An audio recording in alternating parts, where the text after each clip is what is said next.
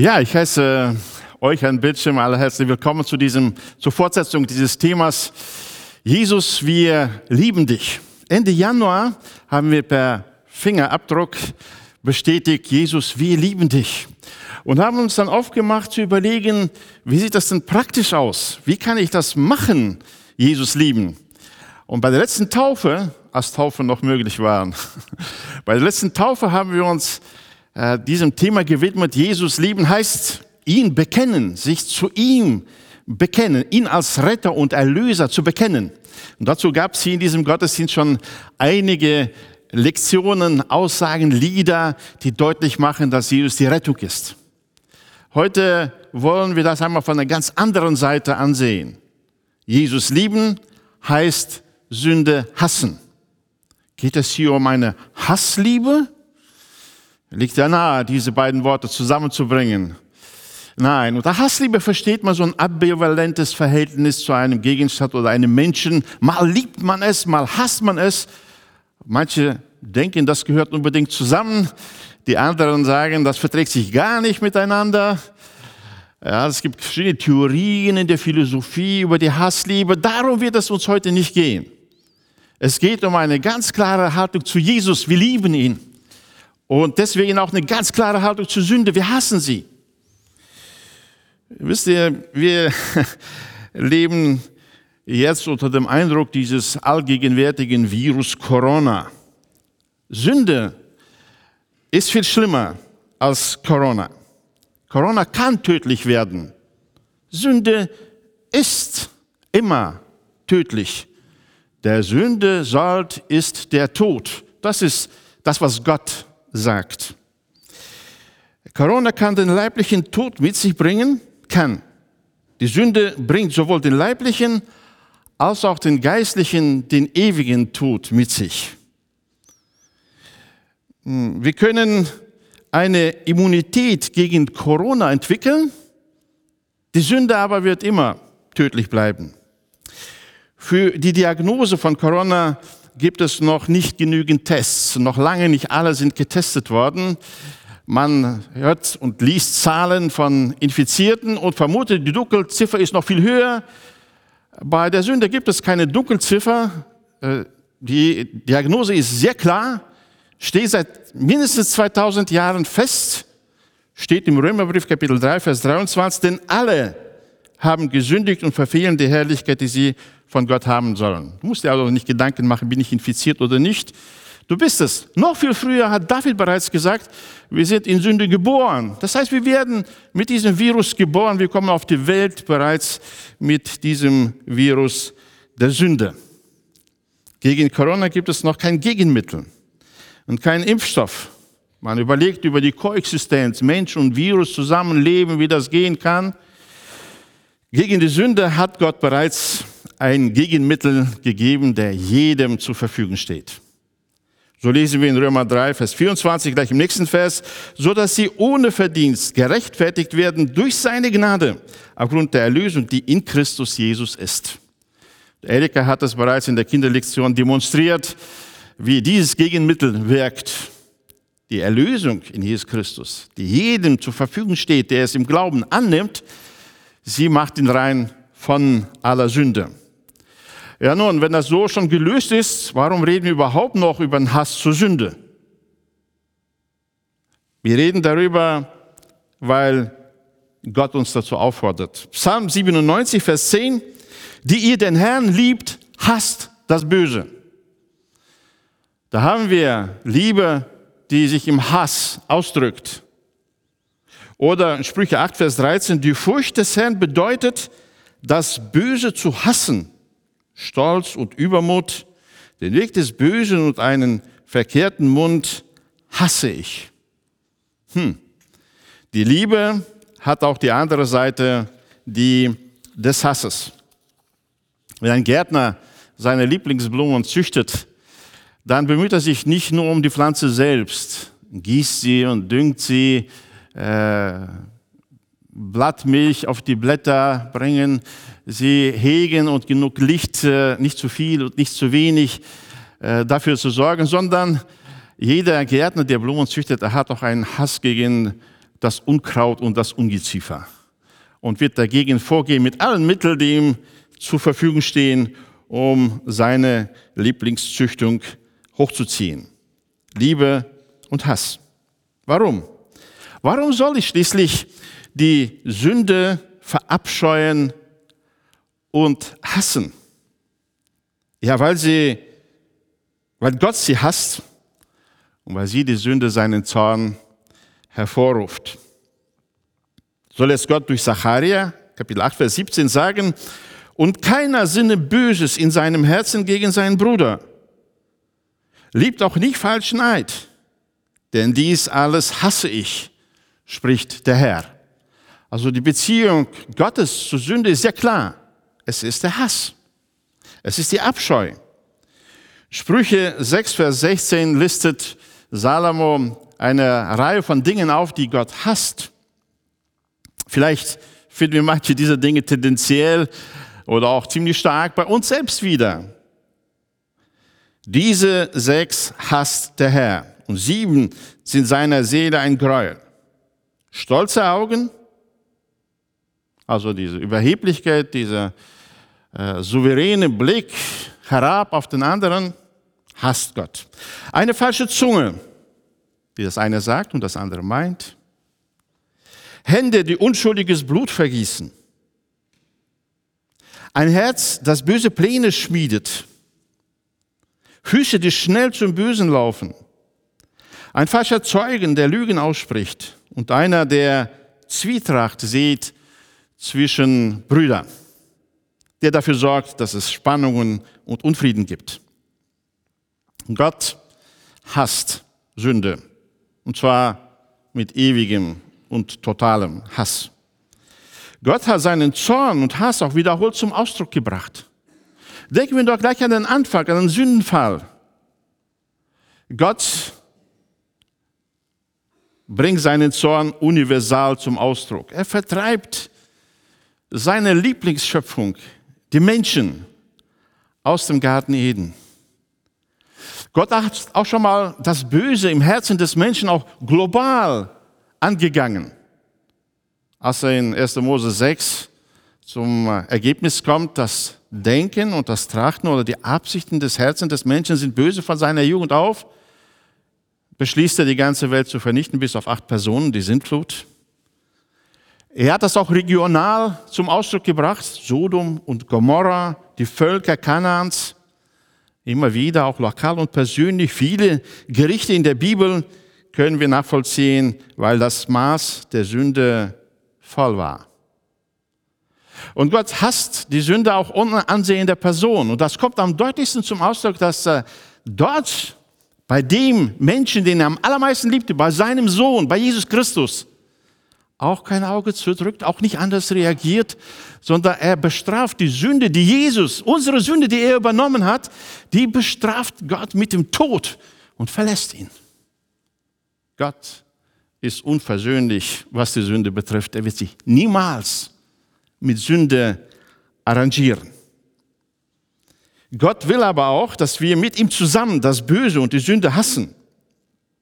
So schreibt dann die Gemeinde in Offenbarung 2, Vers 6, aber dieses hast du, dass du die Werke der Nikoliten hast, die ich auch hasse.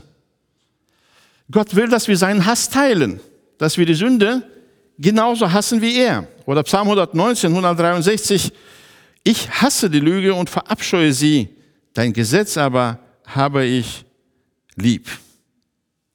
Warum soll ich die Sünde verabscheuen? Warum soll ich sie hassen? Weil Gott sie hasst. Weil Jesus den Tod am Kreuz dafür hingenommen hat. Sie hat ihm das Leben gekostet. Deswegen werde ich nicht einfach leichtsinnig oder leichtfertig doch die Sünde in Kauf nehmen, weil Jesus hat sie ja dafür bezahlt. Wenn wir das nur so technisch sehen, dann können wir das. Aber wenn wir Jesus lieben, dann können wir das nicht. Jesaja 53, Vers 5 sagt, er wurde um unserer Übertretungen willen durchbohrt, wegen unserer Missetaten zerschlagen. Die Strafe lag auf ihm, damit wir Frieden hätten. Durch seine Wunden sind wir geheilt worden. Wir alle gingen in die Irre wie die Schafe. Jeder wandte sich auf seinen Weg, aber der Herr warf unser aller Schuld auf ihn. Jesus ist dort am Kreuz gestorben wegen meiner Sünde. Wir sind schnell bereit, das so als theologische Wahrheit zu bekennen und distanzieren uns innerlich leider allzu oft davon. Es ist besonders aufgefallen, als der Film Passion Christi auf die Bühne kam, auf die Leinwände kam und viele Leute in die Kinos gingen und nachher interviewt wurden. Viele waren betroffen, sie hatten Tränen in den Augen. Und wenn man sie interviewt, dann sagte sie, ja, das hat sie äh, sehr bewegt. Dieser unschuldige Jesus, dass er so äh, behandelt wurde. Er war doch nicht schuld und wurde doch geschlagen. Er war doch nicht schuld und wurde so gefoltert. Aber was gefehlt war, hat, das war diese persönliche Betroffenheit. Es war meine Sünde, die seine Haut aufriss, als die Peitsche seinen Rücken traf. Es war meine Sünde, die ihm unsagbare Schmerzen als der Nagel durch seine Hand getrieben wurde. Es war meine persönliche Sünde, die ihn das Leben aushauchen ließ. Ich, meine Sünde, habe Jesus ans Kreuz gebracht. Den, den ich so sehr liebe, werde ich dann noch leichtfertig, gleichgültig einfach Sünde in meinem Leben tolerieren, wenn sie ihm das Leben gekostet hat, wenn sie ihm diese Schmerzen verursacht hat. Doch niemals. Ich soll die Sünde verabscheuen. Ich soll sie hassen, weil sie gegen ihn selbst, gegen Jesus, den ich so sehr liebe, gerichtet ist. David hat es erkannt und in seinem Bußpsalm auch so bekannt. Psalm 51, Vers 6 lesen wir, an dir allein habe ich gesündigt und getan, was böse in deinen Augen ist. Paulus hört dies von Jesus ebenso. Er war unterwegs, die Christen zu verfolgen, sie gefangen zu nehmen und sie dem Tod auszuliefern. Und dann hörte er in Apostelgeschichte 9, Vers 4, lesen wir den Bericht, er fiel auf die Erde und hörte eine Stimme, die zu ihm sprach, Saul, Saul, warum verfolgst du mich? Er aber sagte, wer bist du, Herr? Der Herr aber sprach, ich bin Jesus, den du verfolgst. Das sind Worte, die deutlich machen, jede Sünde, die ich begehe, ist nicht einfach die Sünde gegen meinen Nächsten. Äh, jetzt sündigen wir hauptsächlich gegen unsere Hausgenossen, weil wir so eingeschlossen sind in unseren Häusern. Sondern jede zwischenmenschliche Sünde ist immer gegen Jesus selbst gerichtet. Nicht nur die Tatsünden, sondern auch jede Haltungs- und Einstellungssünde, sie ist immer gegen Jesus selbst gerichtet. Deswegen will ich die Sünde verabscheuen. Deswegen soll ich sie hassen. Nicht nur wegen ihrer nachteiligen Folgen für mich selbst, sondern weil sie Jesus trifft. Thomas Brooks in äh, seinem Text über die heilige gezielte Rache an meiner Lieblingssünde nennt äh, zehn wichtigste Gründe, warum er gegen seine Lieblingssünde einen Rachefeldzug antritt. Warum will er sie auf keinen Fall tolerieren, stehen lassen oder behalten? Er schreibt, die erstens hat sie Gott selbst verunglimpft oder beleidigt. Zweitens die Kreuzigung Jesu verursacht. Drittens den Heiligen Geist betrübt. Viertens das Gewissen verletzt. Fünftens Satan erfolgreich gemacht.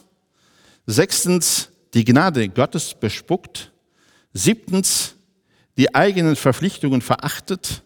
Achtens, die Ängste und Zweifel vergrößert. Neuntens, Schmerzen und Leid verstärkt. Zehntens, den Tod noch schrecklicher gemacht. Und eben deshalb empfindet das Herz einen lodernden Hass und eine tiefe Abscheu zu dieser Sünde. Hast du unter diesen zehn Gründen auch deine gefunden? warum du die Sünde verabscheust und sie hast. Vielleicht kannst du sie erweitern. Aber der wesentliche Grund wird der bleiben, ich hasse die Sünde, weil sie gegen Gott gerichtet ist. Wie soll ich denn nun bitte das verabscheuen, was ich so sehr geliebt habe. Und ich merke immer noch, ja, irgendwie liebe ich das noch. Ich weiß, es ist Sünde, aber ich möchte doch das so gerne tun. Ich möchte es doch gerne so erleben, genießen. Wenn ich in mir die Lust zum Bösen spüre, liebe ich dann Jesus nicht? Kennst du das? Auch als ein Erlöster von Jesus, dass du so einen Hang zum Bösen hast? Manchmal die so sehr, so richtig wünschst, eine Sünde zu begehen, zu genießen. Jeder von uns hat einen Hang zur Sünde und hat Lust darauf. Das ist, was uns immer wieder schockiert. Wir sind in der Sünde geboren und diese fleischliche Natur gehört zu uns, solange wir leben. Da ist keiner herausgenommen. Wir bekehren uns, das sündige Fleisch jedoch nicht. Die Gesinnung des Fleisches ist Feindschaft gegen Gott. Und diese Gesinnung, sie steckt in uns. Im Römerbrief Kapitel 8, Vers 6 sagt Paulus, denn das Trachten des Fleisches ist Tod, das Trachten des Geistes aber Leben und Frieden, weil nämlich das Trachten des Fleisches Feindschaft gegen Gott ist. Denn es unterwirft sich dem Gesetz Gottes nicht und kann es auch nicht. Diese Wirklichkeit, diese fleischliche Wirklichkeit, fleischliche Natur bleibt uns zeitlebens erhalten und deswegen leben wir im ständigen Kampfmodus. Vielleicht hast du dir auch vorgestellt, wie ich mir das auch am Anfang vorgestellt hatte, wenn ich mich zu Jesus bekehre und mit ihm lebe, dann habe ich keinen Zug mehr zur Sünde. Dann äh, habe ich keine Lust mehr auf Sünde. Und dann erlebe ich etwas anderes und stelle fest, hm, ja, ich bin neu geboren. Der Geist Gottes lebt in mir und der zieht mich zu Gott, aber das Fleisch ist immer noch da und zieht mich zur Sünde hin. Verwundere dich nicht darüber, wenn Versuchungen kommen. Nimm den Kampf auf. Um Jesu willen. Um seinetwillen. Nicht um dich zu retten, weil Jesus rettet dich. Aber nimm den Kampf gegen diese Sünde auf, um sein Etwillen. Die Sünde bringt ja auch etwas Schönes, Wohltuendes und Angenehmes, das wir so empfinden, mit sich. Ja, was ist so mit meinen Wünschen? Was soll ich damit machen? Jakobus zeigt uns auf in Kapitel 1, Vers 14 und 15, wie es zur Sünde kommt, wie sie funktioniert. Und er sagt, jeder Einzelne wird versucht, wenn er von seiner eigenen Begierde gereizt und gelockt wird. Danach, wenn die Begierde empfangen hat, gebiert sie die Sünde. Die Sünde aber, wenn sie vollendet ist, gebiert den Tod. Oh, hier merken wir, dass es doch sehr viel mit mir zu tun hat, wenn ich sündige. Mit meinen Wünschen, die hier als Begierde bezeichnet werden. Wenn ich nach etwas verlange, mich nach etwas sehne, mir sehr herzlichst wünsche, dann kann es durchaus sein, dass es die fleischliche Begierde ist, die mich reizt und lockt. Das ist, wie sie anfängt, mit guten Angeboten. Ja, und ich erinnere mich dort, wo ich das mal gemacht habe, hat es eigentlich ein schönes Gefühl mit sich gebracht. Ich habe es so richtig genossen und wenn ich mich daran erinnere und vertiefe, dann durchlebe ich das fast noch einmal, was ich an Sünde getan habe und ein bisschen ist es schon fast schade, dass ich das nicht mehr wieder tun darf oder tun soll. Und wenn ich mich dem ergebe, diesem äh, Locken und Reizen mich ergebe, dann, ja, dann wird sie auch immer stärker mich äh, äh, einwickeln, ein, äh, umwickeln, wird mich äh, umstricken und mich immer fester in den Griff nehmen. Dass solche Lüste in uns aufsteigen, ist kein Wunder. Unsere fleischliche Natur ist sehr lebendig und deswegen sind wir aufgefordert, sie zu hassen. Wir werden noch sehen, wie radikal Gott das meint damit. Wir werden das erleben. Aber lass uns auf der Hut sein. Auch dort, wo die Anfänge sind, wo es die Reizungen und Lockung nur beginnt, dass wir uns mit aller Vehemenz dagegen aufstellen, weil es gegen Jesus gerichtet ist. Er ist mein Erlöser, er ist mein Herr, er ist mein Leben. Ihn will ich erkennen, ihn will ich immer mehr erfassen. Ich will, dass er mich voll und ganz erfüllt und nicht meine fleischlichen Begierden. Danach, wenn die Begierde empfangen hat, wenn ich äh, mich auf diese Lockungen einlasse, äh, wenn ich anfange darüber nachzudenken, der zweite Blick, das Nachdenken darüber, die Fantasie und die Vorstellung, wie das aussehen, was das bringen könnte, all das, sie sind Symptome der Empfängnis der Begierde. Dann ist es nur eine Frage der Zeit, der Zeit der Schwangerschaft und wann die Sünde geboren wird. Begierde ist also die Mutter der Sünde und die Großmutter des Todes, weil die Sünde, wenn sie vollendet ist, gebiert den Tod. Wie funktioniert so etwas? Äh, stellen wir uns mal einen Schokomanen vor, einen Menschen, der schokoladensüchtig ist. Und er geht ganz normal zu seiner Arbeit. Äh, und äh, er kann auf verschiedenen Wegen gehen, aber es gibt einen Weg, an dem auch so eine Konditorei ist. Warum mal nicht diesen Weg gehen?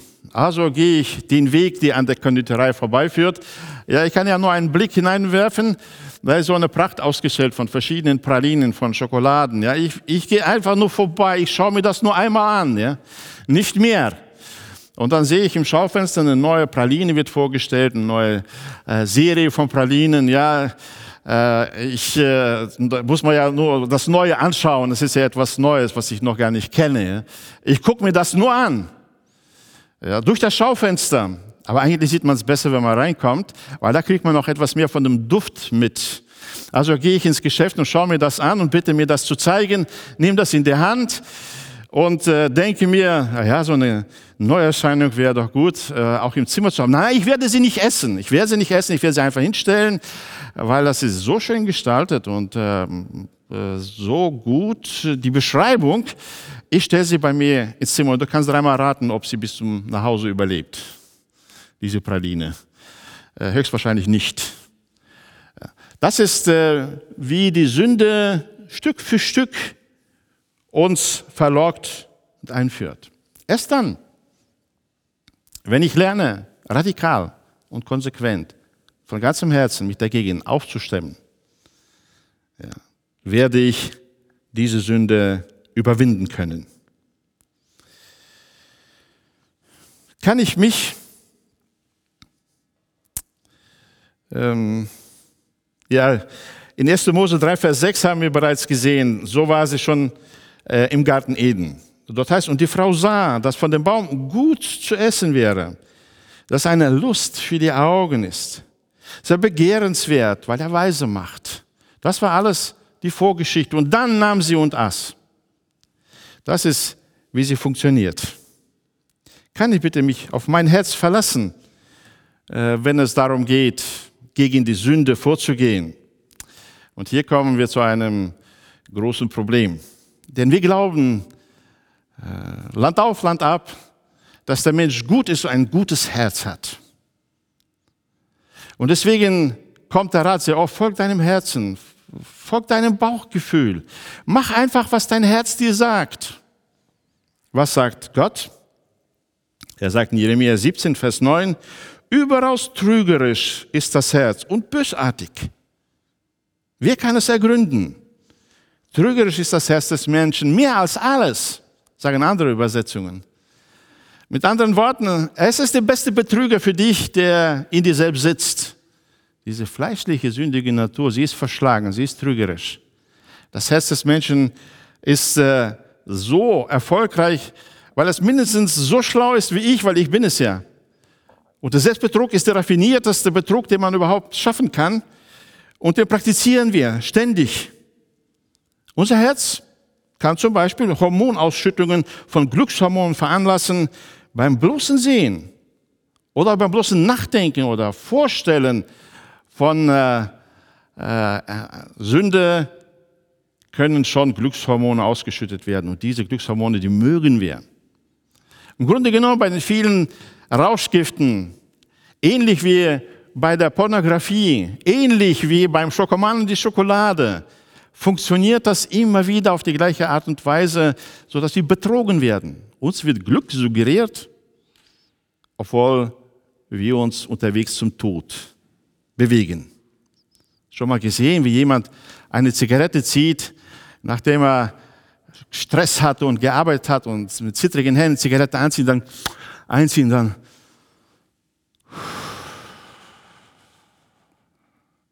Du freust dich fast mit ihm, ja, was für eine Entspannung dann eintritt.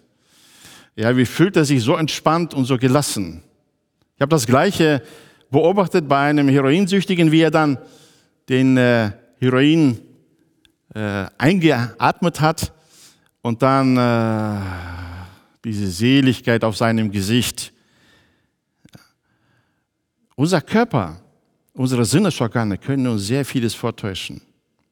Auch wenn er gleichzeitig weiß, dass diese Portion, die ich jetzt einnehme, die mir jetzt diese Erleichterung bringt, das, was ich mir von ganzem Herzen gebe, ich bin bereit, meine Mutter zu verkaufen und jeden umzubringen, um das zu kriegen, das tötet mich. Das ist der nächste Schritt zum Tod. Trotzdem nehme ich das. Unser Herz ist äh, so tückisch.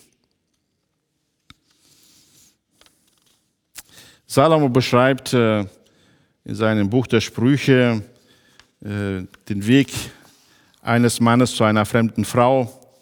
Und beschreibt, wie er einfach hin und her schlendert in der Nähe dieser fremden Frau.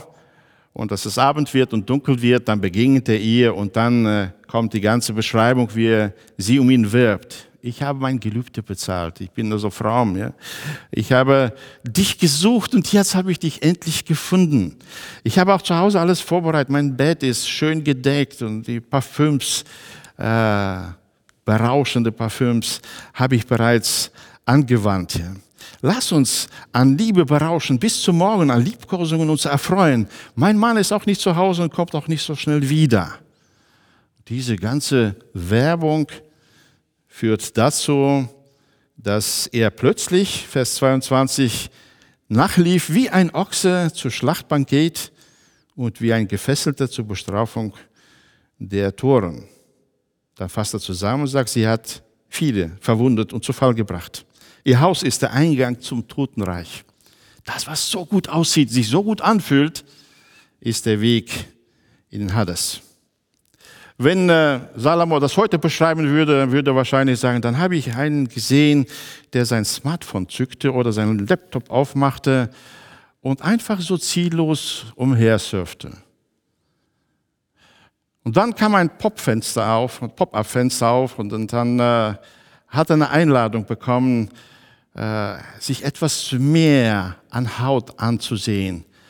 Äh, er folgte diesen Einladungen und je mehr er ihnen folgte, desto mehr erlebte er, wie seine Erregung kam. Das erotische Gefühl gehört zu den stärksten Gefühlen. Die äh, sexuelle Erregung stieg von Bild zu Bild, von Film zu Film, bis es schließlich zur Orgasmus führte und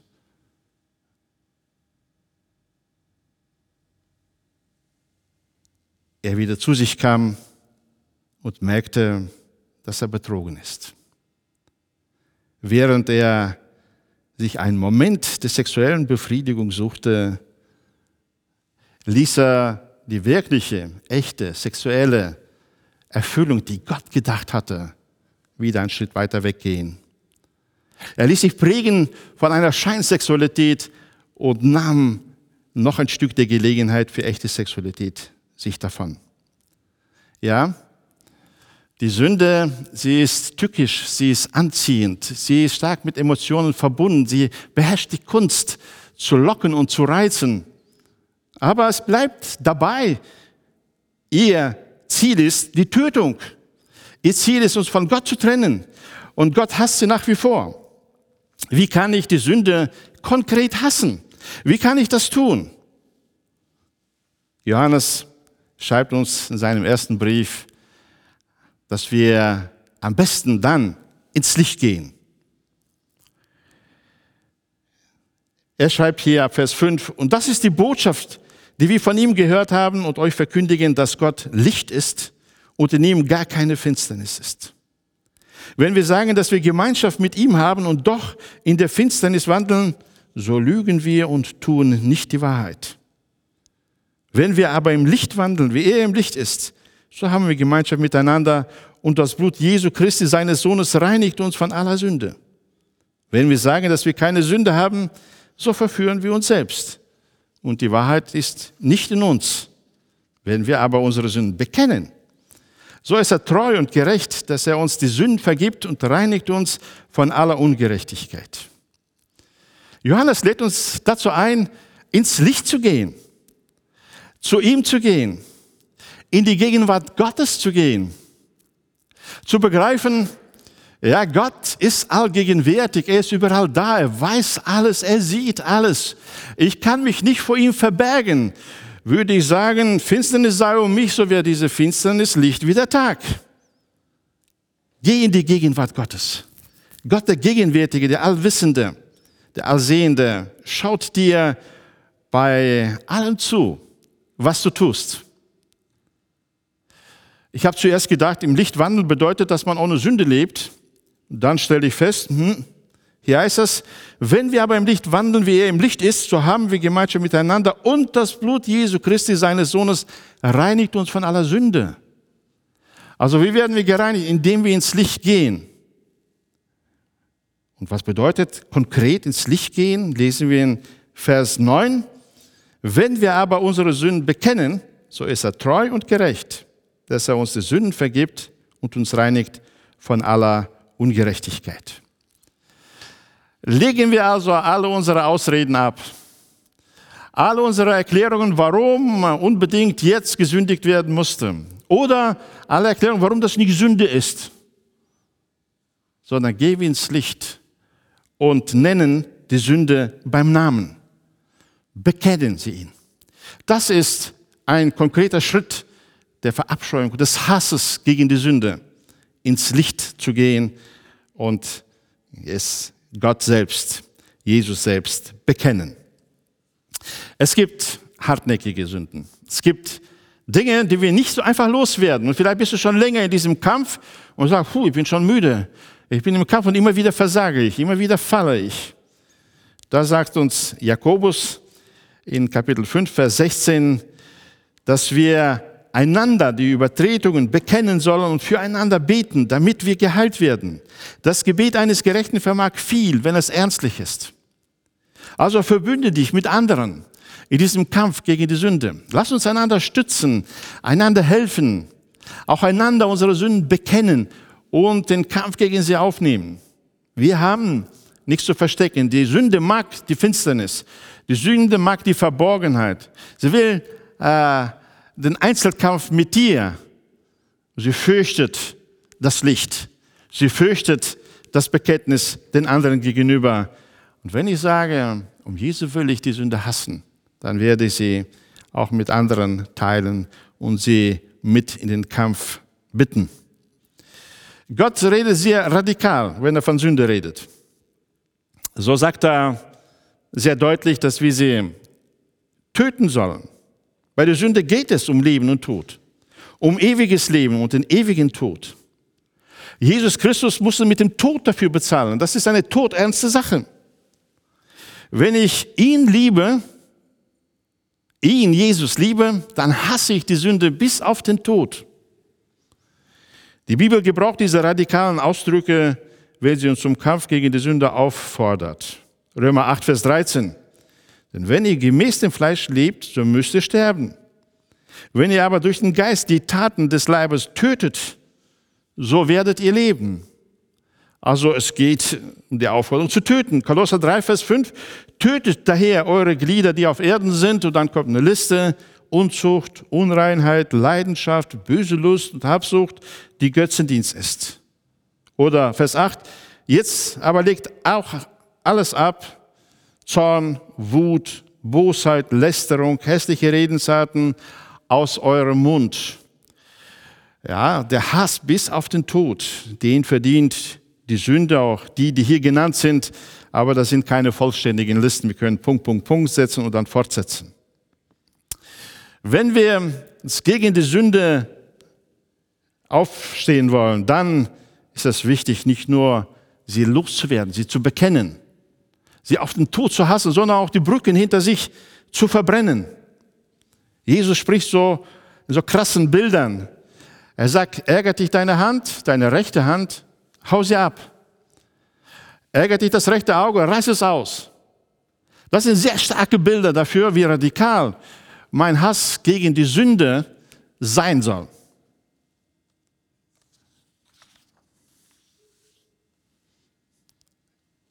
Paulus geht im Galaterbrief noch ein Stück weiter und sagt, kreuzige. Ein Fleisch, der sagt, die aber in Christus sind, haben ihr Fleisch samt den Leidenschaften und Begierden gekreuzigt. Samt den Leidenschaften und Lüsten, andere Übersetzungen. Was bedeutet das? Wenn ich gesagt habe, dass das Fleisch uns erhalten bleibt, wie kann ich das kreuzigen?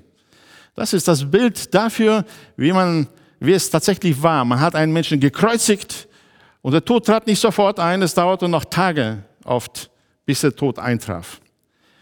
Wer zu Jesus gekommen ist, der kreuzigt sein Fleisch und seine Lüste, seine Leidenschaften, aber sie leben noch tagelang, leben noch solange er noch in diesem leiblichen Leben ist. Deswegen ist es unsere Aufgabe, täglich dieses Fleisch zu kreuzigen und alles dafür tun, dass es stirbt. Ihm äh, alle Ressourcen entziehen, nicht mehr füttern, alles Erdenkliche tun, damit es stirbt, damit es nicht mehr einen Anspruch an mich erhebt, mich nicht mehr verführt.